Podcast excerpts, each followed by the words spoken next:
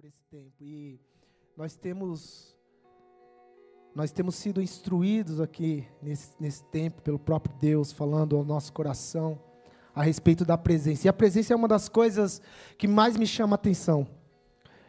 Porque eu sempre costumo dizer que pode nos fugir tantas coisas na nossa jornada.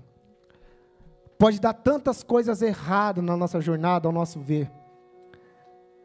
Mas se a gente ainda continua na presença, se a gente ainda continua tendo Ele, então temos tudo. Amém? O problema é que, às vezes, a gente pode querer ter todas as coisas sem ter Ele, então não temos nada. Porque o nosso tudo está nele. Aquilo que nós desenvolvemos precisa estar embasado não naquilo que desenvolvemos naturalmente, mas na presença dele.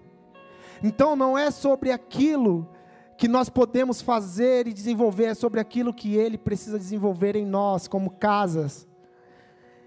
Então temos escutado aqui esses dias sobre casas que preservam a presença, sobre casas que já não negociam mais a presença, sobre casas que agora estão totalmente direcionadas em temor e reverência, porque uma das coisas que a pastora nos disse aqui no domingo, que mexe muito conosco, é que se não tivermos temor e se não tivermos reverência, não teremos a presença de Deus. Então o que, que temos lutado esses dias? O que temos falado esses dias é para, custe o que custar, nós queremos a presença de Deus. Custe o que custar, nós queremos estar diante dEle. Eu posso te falar, estar diante dele para muita gente está relacionado a vir apenas à igreja, a estar apenas na congregação. E temos batido aqui esses dias, falado muito sobre isso. Temos falado que estar diante dele não é apenas, não é apenas quando vi, é, viemos a este local e levantamos as nossas mãos. Estar diante dele é uma dedicação. Agora não é o que eu faço quando eu vou na congregação, é aquilo que eu desenvolvo na minha vida porque já não estou, se eu estou aqui ou se eu estou na minha casa, eu estou diante dele. E se eu tenho essa consciência, já não é mais aquilo que, que eu posso produzir, mas é aquilo que ele quer fazer na minha vida. Então por isso que ele nos coloca em processos. Sabe por que passamos por processos? Às vezes as pessoas dizem assim: eu fui para lugares, o Senhor me mandou eu ir para lugares, e na maioria das vezes pensamos que desenvolve, desenvolvemos uma mentalidade de que quando vamos para o lugar onde o Senhor nos mandou ir, ou se fazemos algo que o Senhor nos mandou fazer, tudo vai dar certo. Sim ou não? Só que no decorrer de todas as, toda a escritura, você vai ver que Deus sempre está tirando homens de um lugar de conforto para levá-los para um lugar que não era tão confortável assim. E por que, que ele faz, fez isso? Para que os homens pudessem entender que quem fazia na jurisdição que Deus estava levando eles era o próprio Deus. Então posso falar uma coisa? O que a presença vai fazer conosco vai nos tirar de um lugar de conforto para nos colocar em um lugar onde ele vai nos confrontar. Porque não é sobre aquilo que nós fazemos com a habilidade da nossa mão. É sobre aquilo que ele vai desenvolver no nosso interior. Escutamos aqui que nós podemos estar no local certo, que o Senhor nos levou.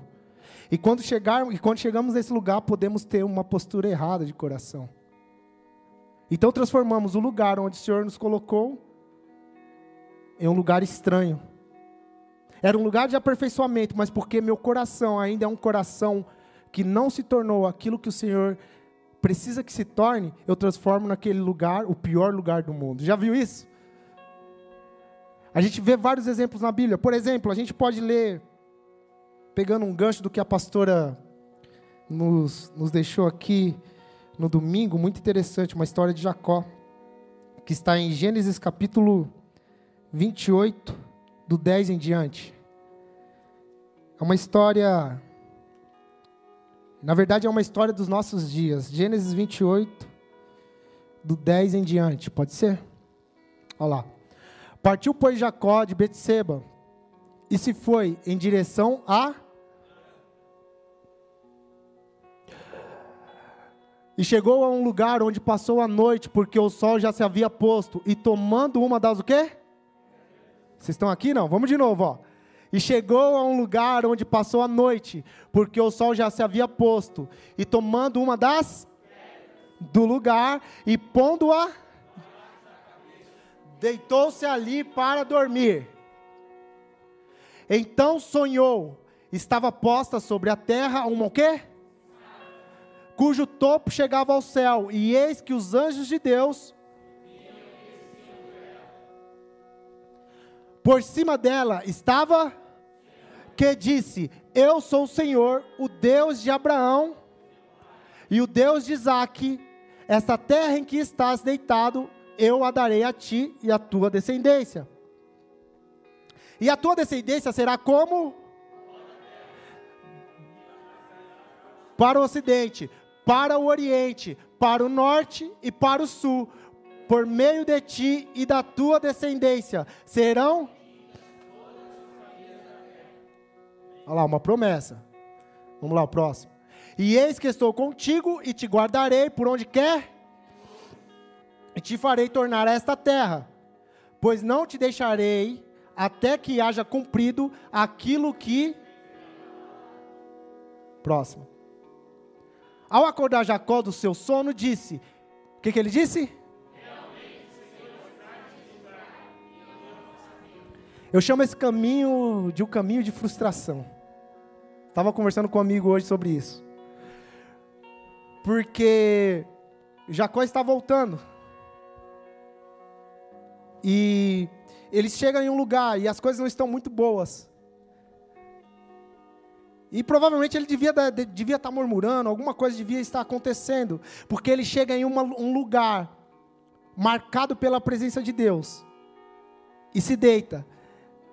E logo na sequência, como lemos, ele tem um sonho. E o sonho não falava sobre a situação que ele estava passando naquele momento. O sonho estava falando de, uma promessa de seu avô.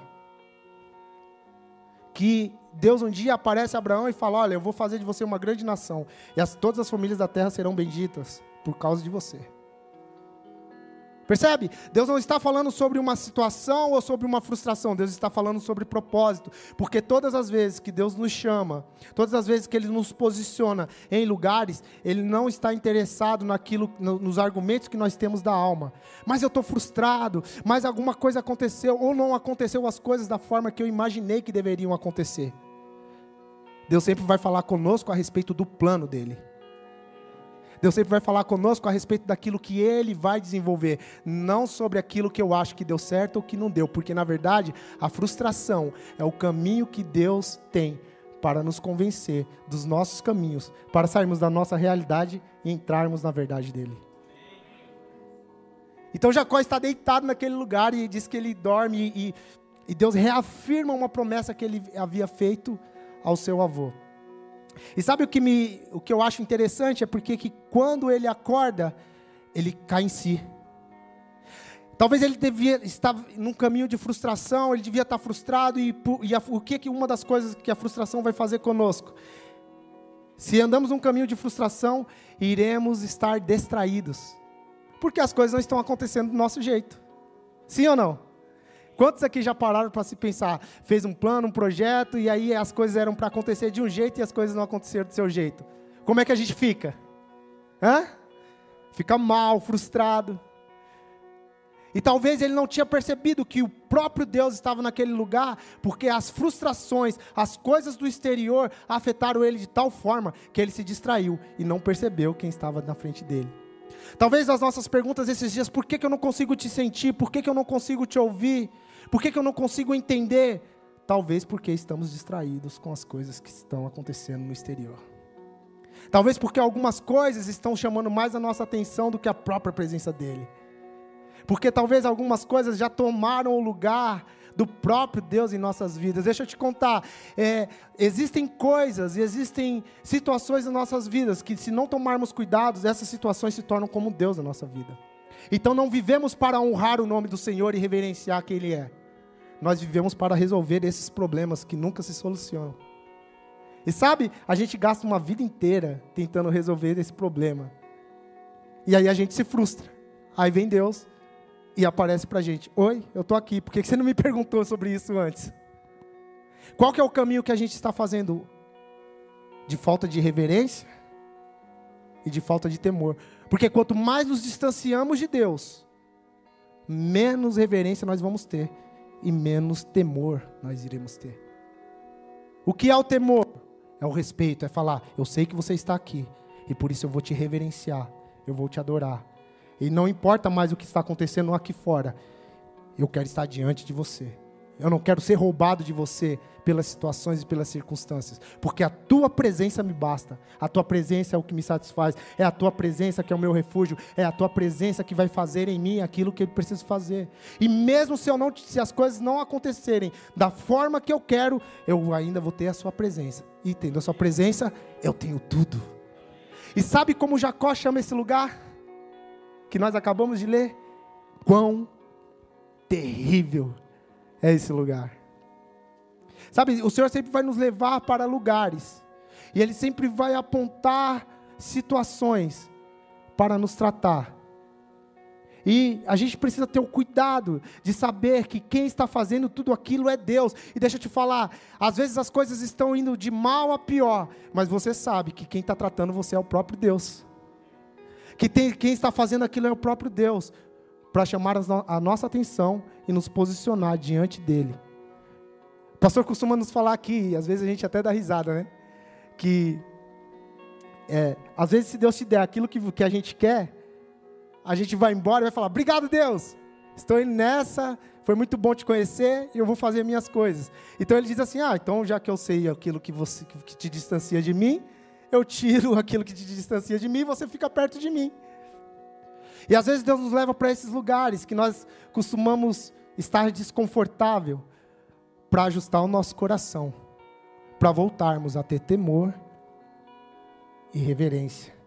Temor e reverência não está ligado a apenas eu me ajoelhar quando eu vou a lugares, ou me vestir de determinada forma quando eu vou a lugares. Temor e reverência é uma postura no meu interior. Se eu amo, eu tenho temor e eu tenho reverência. Se eu amo, eu passo por todos os processos, porque eu sei que no final dos processos vai alguma coisa vai mudar no meu interior. Alguma coisa vai mudar no meu coração. Então, por que, que ele nos coloca nos processos de frustração? Para mostrar que ele é Deus em nossas vidas. Você imagina o seguinte: todos nós aqui temos alguma profissão, fazemos alguma coisa muito bem. E às vezes nós fazemos essas coisas tão bem que chegamos a dizer que não precisamos de Deus. Sim? Pedro era um grande pescador, sim? Ele precisava de que palavra para pescar? Nenhuma. Ele já sabia fazer. A Bíblia fala que ele fica frustrado com Yeshua, porque Yeshua fala assim, ó, chega no final de tudo e diz assim, ó, volta lá e joga agora para o outro lado as suas redes. Ele fica frustrado, falou: Não, mas você não sabe fazer, quem sabe fazer sou eu. Que história é essa? Eu estou aqui já há horas tentando pescar. Eu já estou aqui fazendo as coisas. Eu, eu aprendi com meu pai. Quando eu aprendi com meu pai era assim. Ele falou: Então, você vai andar por aquilo que você aprendeu ou você vai andar por uma palavra? Você vai andar por aquilo que você sabe fazer manualmente ou você vai andar por uma palavra liberada? Então Yeshua fala para ele fazer e ele fala ele volta, ele vai lá fazer. E quando ele faz, fez mais sentido o que Yeshua falou para ele que ele deveria fazer do que a noite inteira pescando sem a palavra. O que a presença faz conosco? Ele vai nos frustrar, mas para revelar o propósito de Deus.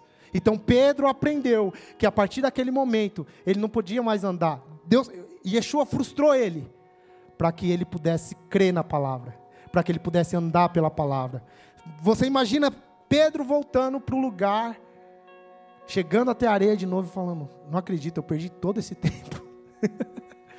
eu perdi todo esse tempo tentando fazer do meu jeito, tentando aplicar tudo aquilo que eu aprendi na faculdade, tentando aplicar tudo aquilo que eu aprendi no curso e não, rolou nada. E por conta da palavra desse que falou comigo, aconteceu. Sabe o que Deus vai fazer conosco esses dias? Vai nos frustrar naquilo que a gente sabe fazer e desenvolve muito bem para se revelar para a gente. E qual a finalidade dessa revelação? De andarmos com Ele, para que temamos e reverenciamos o próprio Deus. Você está aqui? Existe uma outra passagem que me chama muita atenção, que é o caminho de Emaús, e que para mim também é uma cena muito semelhante a essa de Jacó, sabe? Em que sentido, Fernando? No sentido da percepção. Vamos ler lá? Lucas capítulo 24, do 12 em diante. Você está aqui ou não? Amém? Faz sentido para vocês? Para mim, é o que tem movido esses dias aqui em tudo que o pastor tem falado. Lucas capítulo 24, do 12 em diante. Olha lá. Vamos ler junto?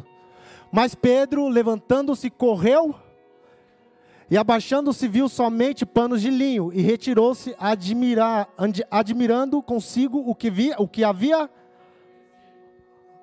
Nesse mesmo dia iam dois deles para uma aldeia chamada que distava de Jerusalém. Vamos juntos, irmão, vamos juntos, vamos de novo. Nesse mesmo dia,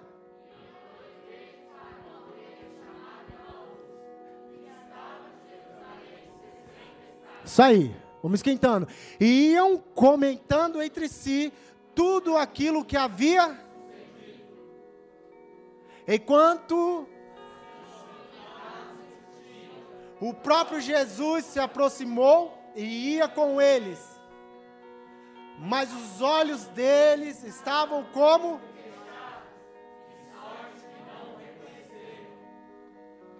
Então lhes perguntou: que palavras são essas? Trocais entre vós? Você está entendendo o que está acontecendo aqui? Vamos continuar. E um deles, chamado, respondeu-lhe: És tu?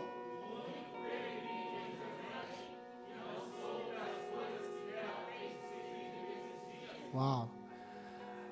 Ao que lhes perguntou: Quais? Disseram-lhe as que dizem a respeito a Jesus, o Nazareno que foi profeta poderoso em obras e palavras diante de Deus e de todo. Isso aí. E, e como os principais sacerdotes.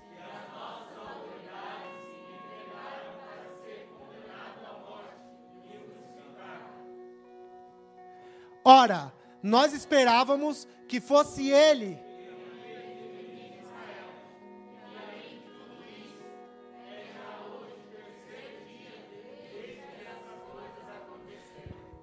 Então esse verso começa com Pedro vendo o que havia acontecido, que Yeshua havia ressuscitado.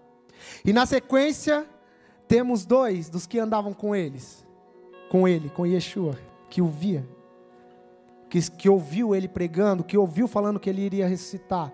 E os dois estão em um caminho de frustração. Porque já é o terceiro dia e Yeshua não havia ressuscitado, talvez por porque eles tinham crenças na cabeça dele de como as coisas iriam se desenvolver. E porque as coisas não se desenvolveram segundo aquilo que eles pensavam, eles ficaram frustrados. E aí, eles estão no caminho, e o caminho da frustração fez com que eles voltassem para a vida deles. Eles estão, de, estão no caminho de Emaús, voltando para a vida comum que eles tinham. Então diz que o Yeshua aparece para esses homens. Sim? E Yeshua pergunta: Que palavra é essa que vocês estão trocando aí? E eles de pronto respondem: Você é o único peregrino em Israel que não sabe o que tem acontecido esses dias nessa terra? Você imagina isso? Yeshua aparecendo para aqueles homens, era Yeshua. Uma coisa é eu ou você está falando de Yeshua para uma outra pessoa, outra coisa é Yeshua aparecer para você e começar a falar sobre o plano eterno de Deus. E eles, e eles indagam Yeshua, és tu o único homem que não sabe o que está acontecendo em Israel esses dias? Vamos continuar lendo lá. Vai anotando aí. Olha lá. Verdade é também que algumas mulheres do nosso meio nos encheram de espanto, pois foram de madrugada ao sepulcro. E não achando o corpo dele, voltaram, declarando que tinham tido uma visão de anjos que diziam estar ele. Eles não estão crendo em nada, né? Eles ficaram céticos. Além disso, alguns dos que estavam conosco foram e acharam ser assim como as mulheres haviam dito. A ele, porém, você entende que eles sabiam o que tinha acontecido, ouviram o que tinha acontecido, mas estão céticos quanto à palavra que Yeshua havia falado? Vamos continuar. Então ele lhes disse: Ó, oh, e tasos de coração, para crerdes tudo o que os profetas. Porventura não importa que o Cristo padecesse essas coisas e que entrasse na sua glória? E começando por Moisés e por todos os profetas, explicou-lhes o que dele achava em todas as Escrituras. Quando se aproximaram da aldeia para onde eles iam, ele fez como que ia, passou, né? Para mais longe. Eles, porém, o constrangeram, dizendo: Fica conosco, porque é tarde, e já declinou o dia, e entrou para ficar com eles. Olha só, vai vendo isso. Estando com eles à mesa, tomou o pão e o abençoou, e partindo, lhe dava. Abriram-se então.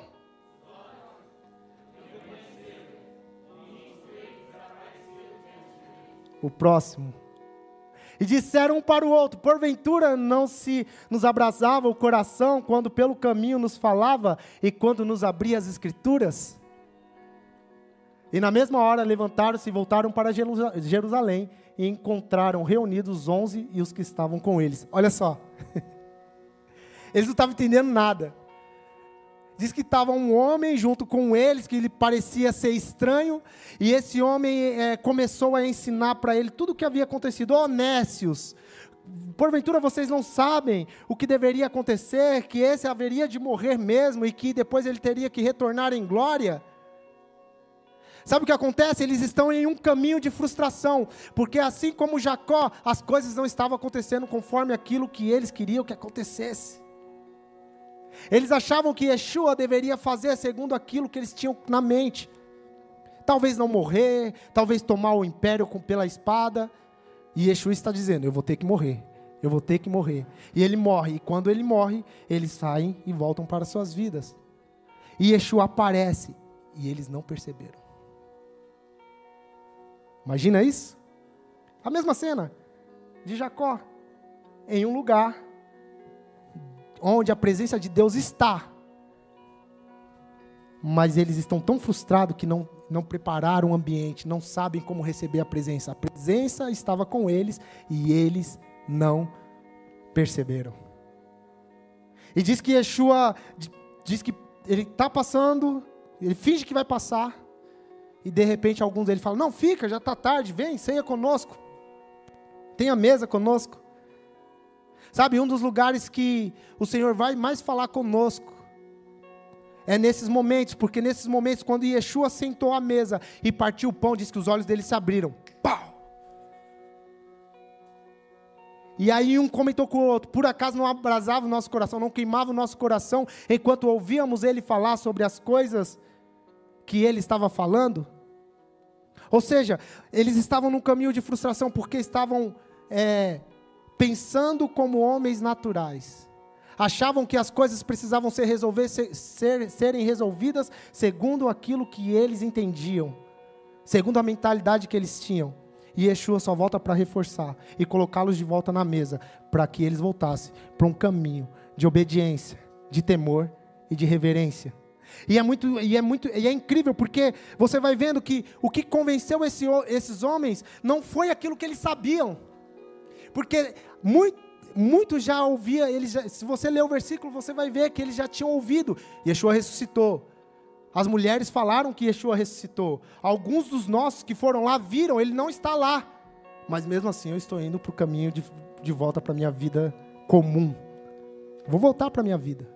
Sabe, uma das coisas que me faz pensar isso é que não adianta aquilo que a gente sabe, não adianta aquilo que nós é, podemos é, saber sobre as Escrituras, não adianta as experiências que nós tivemos, se Ele mesmo não nos convencer da nossa vida que nós levamos, que está fora.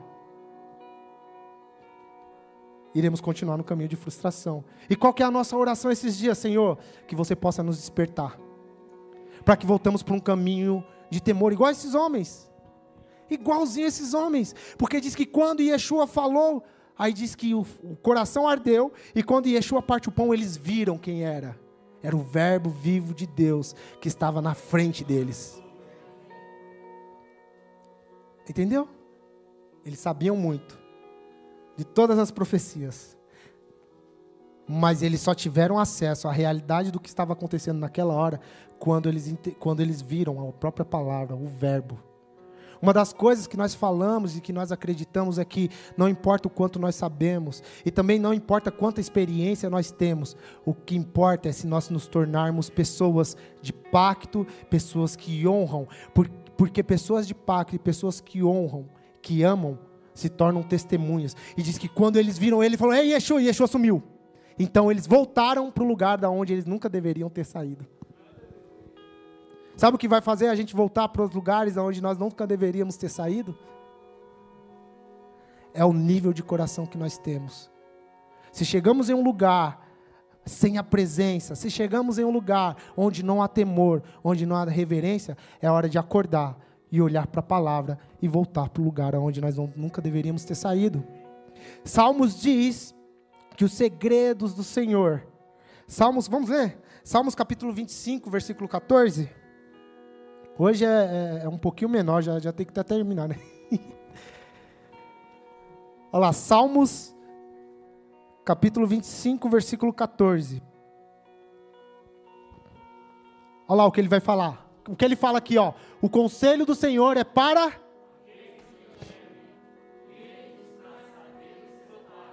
Então, para mim saber o pacto, qual que é o segredo? Temer ao Senhor. E quem teme, honra. O princípio do temor, o, o princípio da sabedoria é o temor. Se eu não temo, eu não posso conhecer o pacto. Se eu não temo, eu sou estranho ao pacto. Que pacto? O pacto de Yeshua, o pacto do Senhor, que ele fez. Se você quer saber um pouquinho mais do pacto, fazendo mexer, passe ali na livraria e, livre, e leve o livro Pacto de Sustentação. Por quê? Porque é Deus sempre quis pessoas que o temessem, que honrassem, que fossem família com ele. Quando ele estabelece o homem, ele não estabelece o homem para ser um estrangeiro e para andar longe dele. Ele estabelece o homem para estar diante dele todos os dias. Adão diz que quando, quando, quando estava, diante, estava diante dele todos os dias, enquanto esteve na grande montanha. O problema é que quando ele fica distraído com algo, quando ele se distrai com, com algo, ele perde o lugar e desce da grande montanha, porque ele se distraiu com algo que não poderia se distrair. Porque ele foi para um lugar que ele não podia ir. Eu posso falar, a frustração de, de, das pessoas é porque quando elas vão para esse lugar que Deus não mandou elas ir e não mandou fazer, eles sempre vão ficar distantes da presença. Assim como Adão. No dia que ele se distraiu, diz que houve um rompimento. E Adão sai da presença de Deus e passa a viver a sua vida por sua conta e risco. Então vem Yeshua e nos dá a oportunidade, quer honrar e quer reverenciar, eu vou dar minha vida para que a gente possa ter acesso de novo ao Senhor. Por isso, nosso chamado é não negociar aquilo que Deus tem feito não negociar com família, não negociar com amigos, não negociar com nada, nem com ninguém, nem com situações. Aquilo que o Senhor começou, Ele vai cumprir. Cabe a nós termos uma postura de falar assim, Senhor. Então, se você me colocou aqui, se você me plantou aqui, se você me abriu essa porta, ou me deu essa conexão, e as coisas não estão acontecendo do jeito que, eu de, que deveriam acontecer, ou já aconteceram da forma que você falou que iria acontecer, eu vou continuar te amando, honrando a tua presença, honrando o teu pacto pacto, honrando o teu filho, honrando o teu espírito. Você está aqui? Então o convite para a gente esses dias é honrar a presença. Não é estar diante dele apenas quando viemos ao culto, é estar diante dele todos os dias. Seja quando acontecem coisas boas, ou seja quando acontecem as coisas não conforme aquilo que eu pensava. Sabendo que todas essas vezes o Senhor está nos aperfeiçoando. Você está aqui? Você pode levantar do seu lugar?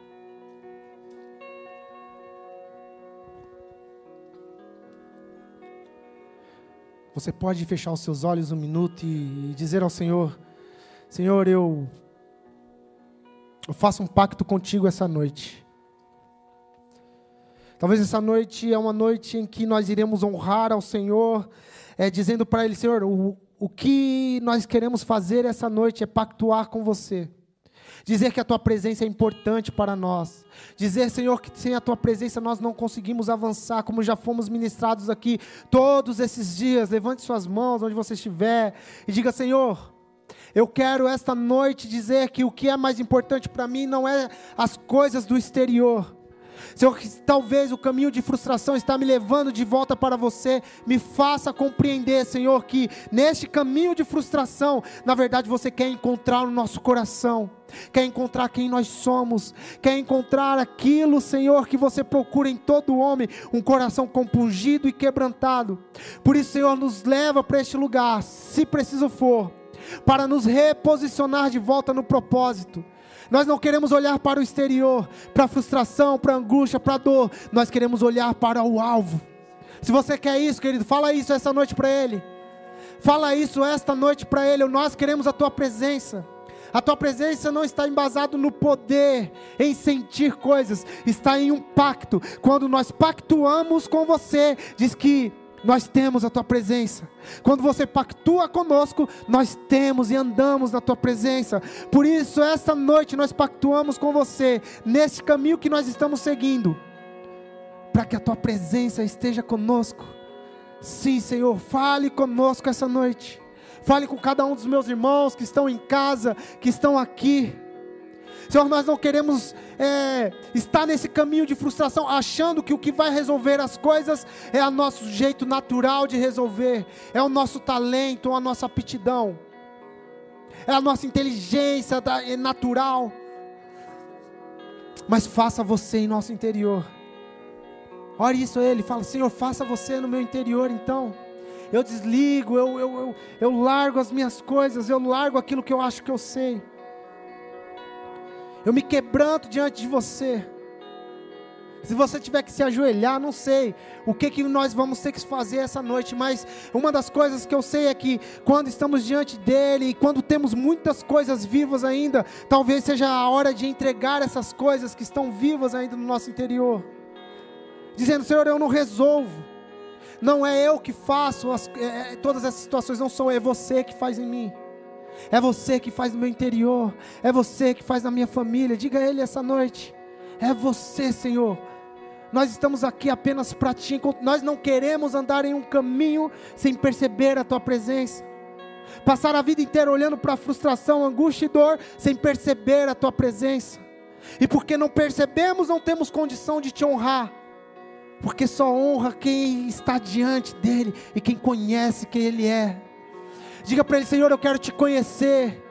Ensina-nos a te conhecer, ensina-nos os teus caminhos. Peça para Ele essa noite, Senhor, nós queremos saber quem você é. Nós queremos saber quem você é, Senhor. Nós queremos olhar para você como testemunhas, não mais como alguém que tem informação e falar: Ah, Senhor, eu sei que você está aqui, por isso eu te honro, eu te reverencio, independente de tudo, eu te honro, eu te reverencio, eu me prostro diante de você. Sim, Senhor, nós nos prostramos, nós te adoramos, nós reverenciamos a tua presença, nós dizemos que amamos a tua presença. Nós dizemos que amamos quem você é. Que nessa mesa possa, possamos ser elucidados, Senhor, se ainda estamos vivendo a nossa vida segundo a nossa mentalidade, segundo aquilo que aprendemos. Que esse caminho, Senhor, chamado caminho de frustração, possa nos alinhar e nos trazer de volta, possa nos encorajar, nos dar força, ânimo, vigor, porque te amamos, Senhor, e te honramos te honramos essa noite, Senhor. Diga a Ele: Eu te honro, Senhor, eu te amo. Tudo está em Ti, nada está em mim. Diga a Ele. Isso. Não queremos ter dificuldade, Senhor, em dizer que podemos sim, Senhor, percorrer um tempo sem você, mas não queremos ter dificuldade em nos quebrantar diante de você, para dizer, Senhor, que estamos aqui para fazer a tua vontade, para ouvir a tua voz e completar aquilo que você tem nos dado. Por isso pedimos para que o teu Espírito complete a obra em nosso interior, através de todas essas coisas, na autoridade do teu nome, na autoridade do teu nome que nós oramos.